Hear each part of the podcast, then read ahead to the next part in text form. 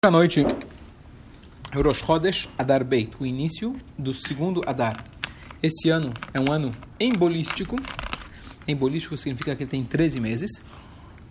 Por toda uma questão, a gente explicou outras vezes. Mas hoje é o, o mês, que ele é o acréscimo, é o mês de Adar. Tá? Tem toda uma questão que eu expliquei outra vez, que qual dos dois meses é o principal? Será que o primeiro é o principal ou o segundo é o principal? Qual dos dois é o adendo?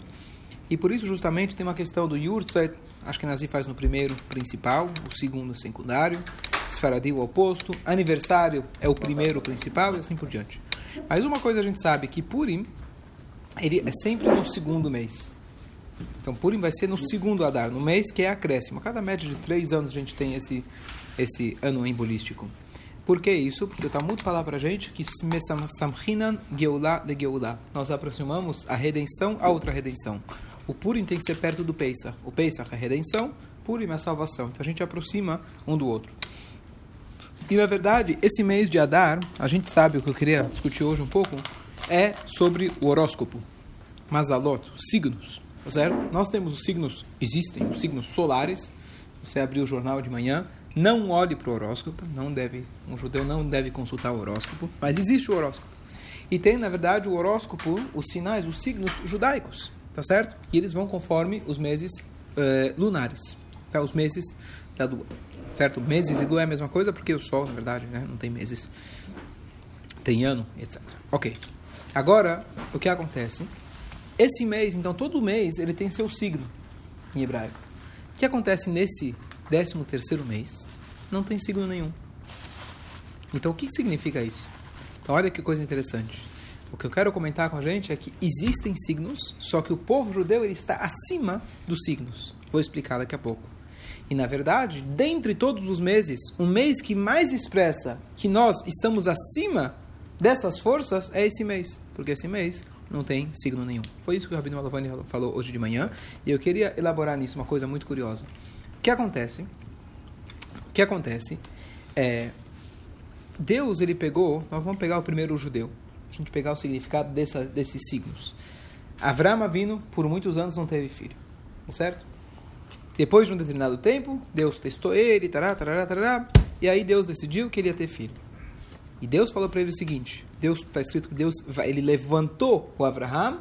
O Midrash explica que ele levantou ele acima das estrelas e falou assim para ele: Abraham não vai ter filho, mas Abraham com rei vai ter filhos. E aí foi. Sarai não vai ter, Sará vai ter. Sará vai ter. Tudo bem. Aí nasceu o filho. O que acontece? O que você aprende disso? Por um lado, você aprende de que a gente está acima das predisposições dos astros, da natureza, mas ao mesmo tempo Deus não desrespeitou a natureza e os astros. Deus não falou, está escrito lá que Avram não vai ter, mas eu digo que vai ter. O que, que Deus fez? Ele falou, Avram não vai ter, mas para respeitar as leis da natureza, respeitar o que as, o que as estrelas falam, para não, é, não quebrar as leis dela, eu vou colocar uma letra a mais no teu nome. Então, na verdade, Deus fala: tem um signo, tem uma predisposição, só que eu vou fazer a curva e mostrar que, é, vou desviar o obstáculo e vou mostrar que a gente está acima disso. Isso responde uma pergunta que muitas pessoas fazem: tem signos no judaísmo? Tem sorte no judaísmo? Tem mazal? Existe sorte? É uma coisa judaica? E olha que coisa curiosa: não é uma coisa clara que por um lado você fala Mazal Tov, boa sorte. Por outro lado você fala em Mazal Israel, não existe sorte para o povo judeu. Então peraí, tem ou não tem? Hum. Qual é a resposta? Então existe Mazal? Existe. Logo vou explicar, trazer a explicação cabalística do que é Mazal. Mas existe uma predisposição? Existe. Só que nós não estamos, nós não somos submetidos a ela. Existe uma predisposição, mas a gente pode superar ela. Porque em Mazal Israel não tem sorte do povo judeu, se você ler um pouco diferente, em, que é não, fica Ain. Ain é o nome usado pela Kabbalah, na verdade, se referindo a Deus, o nada. O que quer dizer o nada? Aquilo que para nós é o nada. O nada que deu origem ao tudo. Então, Ain, quem é o verdadeiro Mazal, quem é a verdadeira sorte nossa, é o Ain, é Hashem. Então, Hashem é a nossa verdadeira sorte. Isso se representa bem com essa história da Abraham. Abraham não vai ter. Então, existe uma predisposição lá nos astros dizendo que ele não ia ter. Deus falou, você tem, ó, você supera, você está acima das estrelas. Então, eu vou dar um jeitinho e você se chama Abraham. Eu tenho muita coisa para falar, deixa eu. Quero concluir. E assim a gente vê, então, o que acontece, só explicando um pouco mais a fundo. O que, que é Mazal? O que, que é Mazal? A gente fala Mazal Tov. Então, em poucas palavras, já dei um shur a respeito, falava sobre o aniversário. O título do, do, do shur era Inferno Astral. Dia do teu aniversário, né, você tem, é, você tem um Mazal Tov, um dia bom. O que quer dizer um dia bom?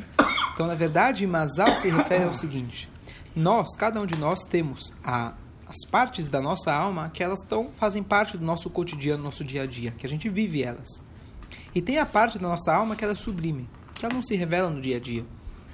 O que acontece? Talvez no Yom Kippur revela aquela essência do judeu de se ligar com Deus. Para outra pessoa, talvez no dia do casamento de uma filha, aquela essência, aquela essência judaica que está pronta para se jogar numa fogueira, para não se ajoelhar para um ídolo, coisa assim, se revela em momentos fora do comum. Como que você tem o contato com essa força que enxerga Deus, que acredita, aquela força invencível que nos perpetuou até os dias de hoje? Então, normalmente a gente não tem muito acesso a ela. Ela está distante. Imagina como se fosse aquela áurea, né? Mas distante da gente. No dia de Mazal, o que, que é Mazal? Mazal vem da palavra nozelo. Em hebraico, nozelo é pingar. Pingar. Goteira é nozelet em hebraico. Mazal significa que nesse dia você está tendo um acesso de gotas, mas está gotejando mais para você daquela parte mais elevada da sua alma. Aquela parte perfeita, aquela parte que tem fé, aquela conexão íntima que você tem com Deus, com a Torá, ela está agora mais jogando para você, gotejando para você nesse dia. Mazal Tov significa que você tenha que possa gotejar bastante, que tua goteira aí esteja, o conta-gota esteja bem largo, para você ter bastante mazal. Não é uma coisa fora do comum, não é uma sorte aleatória, como a gente fala, ah, aleatório, sorte, ganhei por sorte. Nada é por sorte aleatório, tudo tem uma programação divina. E você acessa isso melhor em dias de sorte. O mês de Adar é um mês de sorte. O dia do teu aniversário é um dia que você tem mais sorte. Sorte não é aleatório, sorte significa acesso a alguma parte, a uma essência que no dia a dia você não tem acesso a ela. Vou elaborar um pouco mais nisso daqui a pouquinho. Só aproveitando, quando a gente fala de horóscopo, etc., é, existe uma discussão famosa se existe mágica ou não existe. Uma famosa discussão entre o Maimônides, se não me engano, contra o Narmânides, mas basicamente o Maimônides fala que não existe. O Narmânides fala que existe. Inclusive, se a gente for ver na própria Torá, os egípcios, os magos dos egípcios, né, jogavam e faziam, faziam, fez sangue, fez a cobra, a serpente, fez tudo, tá certo? Então, sem entrar tanto nessa discussão, uma coisa é clara, que mesmo que existam essas forças, não necessariamente essas forças estão sendo usadas pelo bem e para o bem. Então, por exemplo, nós devemos agora usar o exemplo do, de, do, do João de João de Deus, tá certo? O cara, por 45 anos, fez o pior possível, tá certo? Eu me pergunto como uma pessoa conseguiu enganar tanta gente por tanto tempo. Pode ser carisma, pode ser inteligência, mas pode até ser, não digo o que é, que não estou interessado em saber, faz abrahar. Mas pode até ser que ele tem uma força além do comum. Pode até ser que alguém foi lá e se curou através dele. Não sei. Mas isso não significa que ele seja o cara do bem. Porque Deus deu essa força para o mundo, parou usar essa força. O Bilam, o cara que foi, na verdade, o único paralelo a Moshe Rabbeinu em profecia. Não existiu, nunca vai existir alguém, um profeta tão grande quanto Moshe, nem Mashiach vai ser igual a Moshe. O Bilam foi aquele que foi contratado para amaldiçoar o povo, era igualado a Moshe em profecia. Tá certo? Em nível espiritual. Só que o que ele fez com isso? Ele usou para o mal. Então não é porque existe essa força, não é que alguém tem essa força, significa que é uma pessoa boa. Deus deu essa força para determinadas pessoas, não importa agora o motivo, na verdade é uma questão de livre-arbítrio, Deus quis mostrar para os povos que eles também têm os seus, né, os seus profetas, e eles usaram isso de forma errada. Então, existe essa força, beleza. Então, o judeu não pode acessar. Ah, mas eu fui lá na cartomante, eu fui lá, ele me falou, e estava certo, acertou minha vida, então esse é meu novo, esse é meu novo guia. Errado. Um judeu não vai para esses lugares, ponto final. Agora, dentro do judaísmo, também existem o que se é chamado Chochmat Ayadain, a sabedoria de saber ler a mão. Tem rabinos, inclusive, que vêm para o Brasil e lê sua mão. Ele fala aqui que vai ser e etc, etc. Vou falar a visão do Rebbe sem desmerecer ninguém. O Rebbe fala, nós não temos esse conhecimento e nós não estamos é, é, sub, é, submetidos, nós não estamos abaixo dessas leis, dessas previsões. Que seja que esteja escrito na tua mão A, B ou C. Um Yodi tem que saber uma coisa: você nasceu aqui para servir a Deus? O futuro cabe a ele? E mesmo que tá, exista uma predisposição, você, através de uma mitzvah, você pode mudar isso daqui. Não se preocupa. Muita gente, às vezes, se preocupa. Rabino, mas eu sonhei. Rabino, mas eu enxerguei. Às vezes eu mando para o psiquiatra. Mas depois que ele voltou e não adiantou, ele volta para a gente. Ou foi no psiquiatra, era muito caro. Aí volta para o Rabino fala, mas eu estou enxergando, estou vendo. Ah, tem coisas que a gente precisa verificar. Às vezes a pessoa sonha com a mãe, com o pai, etc., que está incomodando bastante. Recentemente aconteceu, eu falei, vai verificar, foi feita a matzevá? Não, a gente nunca fez a matzevá. Pode acontecer, tá certo? Mas de maneira geral é muito exagerado isso. Nós não estamos abaixo dessas forças, nós estamos acima. E aqui a famosa história do Rabi Akiva, a filha do Rabi Akiva, não sei porquê, mas a Gemara conta que o Rabi Akiva foi consultar fulano de tal. E ele disse a ele que a sua filha, talvez não me lembre bem a Gemara se ele foi consultar, mas alguém falou para ele que a sua filha vai morrer no dia do casamento. Certo? Lembra?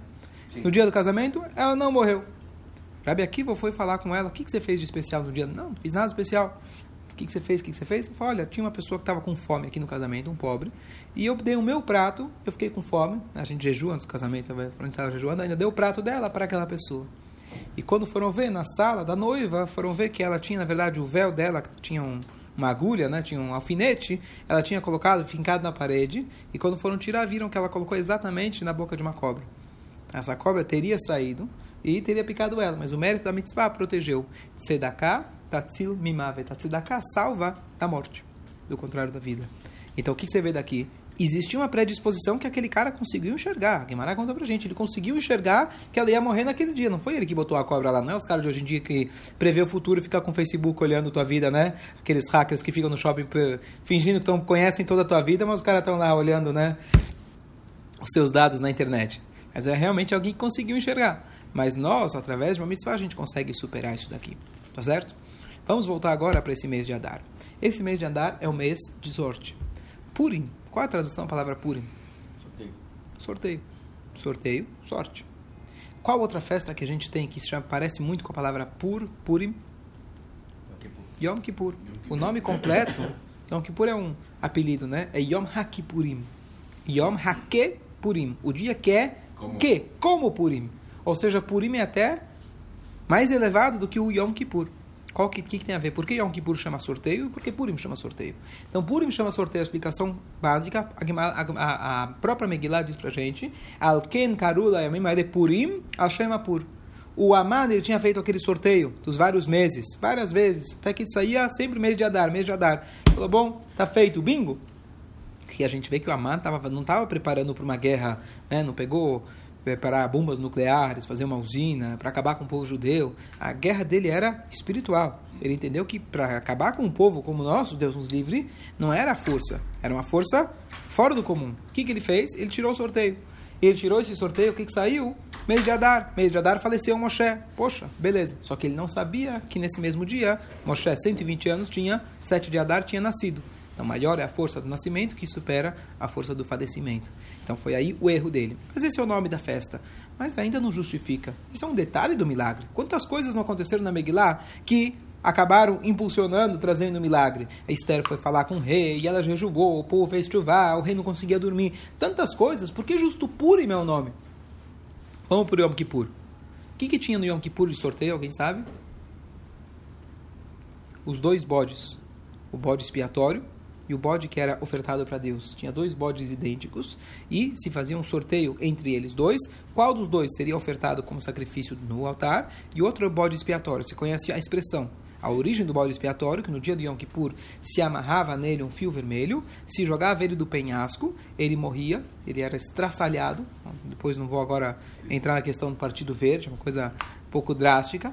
E mas assim a Torá manda, e assim dessa forma se perdoava o povo judeu. Tem toda. Bode, pode. Bom, bode, bode, bode, né? Bode. Bode expiatório. E aí, você chegava embaixo, a, a fita já estava branca, com a ideia de que o vermelho, que é o sangue, que é o contrário da vida, que é os pecados, ele se transformou em branco, está limpo como a neve, como nossos pecados foram limpos. O Cohen, entre parênteses, a pessoa que era é, escolhida para fazer esse serviço, não estava previsto, mas as pessoas já sabiam que isso acontecia. A pessoa que levava não sobrevivia até o ano seguinte. Isso acontecia. A pessoa que levava fazia isso, não só que não só que o bode morria, mas ele também, ele também falecia naquele ano. E nunca faltou, nunca faltaram voluntários. coisa interessante. Então, tudo bem. Então, esse era um dos detalhes do Yom Kippur. Não tinha outras coisas no Yom Kippur que acontecia lá. O Kohen Gadol ia na mikve cinco vezes, trocava de roupa, fazia o, o, incenso, que era a parte mais elevada, perdoava o povo judeu, tá certo? Kippur também tem a ver com capará, tá? Só para lembrar. Kippur é capará, que é perdão, é, expi, é o dia da expiação. Mas na origem da palavra pur é sorteio. Então vamos voltar. O que, que tem a ver Purim com sorteio? Então a ideia, na verdade, de Purim é a seguinte. Por que, que, se faz um sorteio? Eu comecei a falar ontem. Por que, que, se faz um sorteio? Então eu comentei ontem na sinagoga, ou todos os eventos que já fui na minha vida, sorteio é a forma de deixar uma criança triste. Todas tristes. Aquele que ganhou sai aliviado, menos triste, e os outros todos ficam tristes que não ganharam. Mas qual que é a ideia do, do, do fazer um sorteio? Então eu quero dar um presente para quem veio na festa. Eu não tenho como dar esse presente para todo mundo, porque, sei lá, muito caro. Então o que, que eu preciso fazer? Todo mundo veio. Todo mundo veio, não tem um que veio mais, outro que veio menos. Tá certo? Quem veio, veio. Então eu não posso olhar, ah, você é mais bonito, você é mais forte, você é mais inteligente. Eu não posso olhar para as, é, as, é, o caráter de cada um, os detalhes de cada um. Eu tenho que olhar para todos iguais. Então o que, que o sorteio faz? Estão comigo? Estão comigo? O que, que o sorteio faz? Ele reduz todo mundo a um número. Mas o que aconteceu no Holocausto longe de nós, colocar um número era a pior coisa que você podia fazer. Porque você reduziu, ele era um médico, ele era um engenheiro, era um pai de família, era um irmão, ele era um filho, você agora falou que ele é 0543221, etc. Tá certo? Então, você reduz ele a um número. Tudo bem, então essa é a ideia de um sorteio. Você coloca todos iguais. Então você retira a parte intelectual, a parte de personalidade de cada um. Você retira tudo isso, qualquer cálculo você tira de lado e você aleatoriamente tira qualquer um. Num jogo, uma brincadeira. O que saiu, saiu. Mas no sentido original de Purim, no sentido original de sorteio, significa que eu vou decidir a minha vontade baseado em algo que está acima da lógica. No caso de sorteio normal, não é acima da lógica, é simplesmente um número que saiu. Mas a essência disso é eu dizer que eu vou decidir aquilo que sair. Então, ou seja, eu consigo atingir no Purim a essência de cada um de nós que está acima de cálculos, está acima de medidas. Pega no Yom Kippur. Se você tivesse um funcionário, por exemplo, que o teu vínculo com ele é de trabalho. Você falou para ele uma vez, ele errou. Duas, três, cinco. Se você é uma pessoa muito boa, deu cinco chances. E o cara continua errando. O que, que você vai fazer? Zegezin, vai embora. Tá certo? Se Hashem fosse o vínculo dele conosco, fosse apenas um vínculo de meritocracia, então você vai dizer, bom, olha, eu dei 613 mitzvot. Vamos fazer o cálculo, quantas vezes você errou esse, esse, esse ano? Hum, não sei se. Hum. Não sei se. Um ano eu te dou, dois eu te dou, cinco, dez, quantas vezes mais Deus vai te perdoar? Mas nesse dia, Deus ele faz o sorteio. O que, que é o sorteio? Ele dá pra gente o acesso não de meritocracia, não quando cada um merece, o que você merece. Ele mostra pra gente nesse dia o contato que a gente tem com ele direto, acima de qualquer lógica, acima de qualquer cálculo. Isso é o Yom Kippur. O Aman, ele sabia disso muito bem. Ele sabia que o nosso contato com Deus é acima de qualquer lógica. A nossa existência, o povo mais antigo, mais atacado, sem nenhuma terra, sempre nômade, sempre sofrendo e atacado por todos, a gente está aqui até hoje, não tem lógica. Recebi um vídeo aí de alguém essa semana mostrando para mim por que o povo judeu sempre consegue agora os prêmios nobres, uma coisa, a gente representa 0,0x da população mundial, e como a gente consegue tantos prêmios nobres, e de tecnologia, Israel, tará, tará, tará. Ah, é porque esse povo sempre foi estudioso, passou a tradição oral da Torá, sempre foram curiosos, fantástico, maravilhoso. Mas primeiro, que não era todo o povo que estudava, esses caras que ganharam prêmios nobres não estudaram na Yeshiva, Gemara, coisa assim, então isso não explica nada, tá certo? E você estudar não muda o teu jeito. Tá certo? Não tem nada a ver uma coisa com a outra. Então, qual que é a explicação? Não tem explicação. Você está querendo racionalizar o inexplicável. Inexplicável é o nosso contato com Deus, chamado Purim, chamado sorteio, chamado acima da, da lógica. O Aman, ele quis fazer justamente tocar nesse ponto do povo judeu. Ele, quando ele tirou o Purim, ele tirou o sorteio, ele queria atacar a essência do nosso povo. E qual que é o milagre? O milagre é que ele achava que ele conseguiu, mas Deus inverteu ele mostrou para a gente, para Haman, que isso é invencível. Nosso povo ele é invencível. E quando chega agora a véspera do Rosh Chodesh, o que, que a gente lembra? Hoje, mais do que todos os outros anos, onde você tem esse segundo Adar, que não tem signo nenhum, o signo seria uma pré-disposição, uma pré-condição, algum tipo de julgamento. Chega nesse mês, não tem signo nenhum, não tem lógica nenhuma. Fica bem claro que isso é o Purim, isso é a essência do povo judeu. Então, só para resumir, esse mês a gente não tem o signo, Puri significa esse sorteio que é acima do signo. O nosso povo está acima de Mazal, está acima de. O nosso verdadeiro Mazal existe, mas o nosso verdadeiro Mazal é a Kadosh Baruch Hu, é Hashem. E isso está ligado com Yom Kippur, que nem o Yom Kippur chega nesse dia tão grande. Então, chegando no Purim, a gente tem que saber que o nosso contato com Deus é acima de qualquer lógica, acima de qualquer expectativa, e talvez é, e é por isso justamente aquela ideia que a gente bebe, pelo menos simbolicamente, até não conseguir dis distinguir entre Baruch Mordechai, Yarur Amani, Baruch Mordechai, amaldiçoado Amani, abençoado Mordecai, que a ideia da gente conseguir transformar tudo que é Aman em Baruch. Mordecai. Tudo que é amar na vida, tudo que é negativo, a gente consegue transcender a lógica, transcender a meritocracia, transcender qualquer tipo de julgamento, através que a gente se conecta à essência do Purim. A gente consegue transformar todo o Aman, a gente traz para o Mordecai. Então essa é a nossa é a nossa lição prática para o Purim. Esse é o agora começando já desde o início de Adar 2, mas até o dia de Purim em diante, todo esse mês, a gente conseguir transformar tudo de negativo que você acha que é impossível você conseguir superar momentos, experiências, traumas, coisas na vida que você fala não tenho como superar, ou uma pessoa que você não consegue se reconciliar, esse é o mês de você conseguir ultrapassar qualquer limite, porque o Mazal, o nosso, a nossa sorte, está com força nesse mês. Segue